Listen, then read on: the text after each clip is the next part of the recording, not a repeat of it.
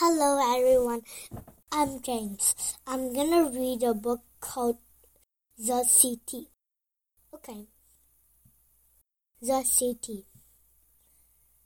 The streets. The cars. The buses.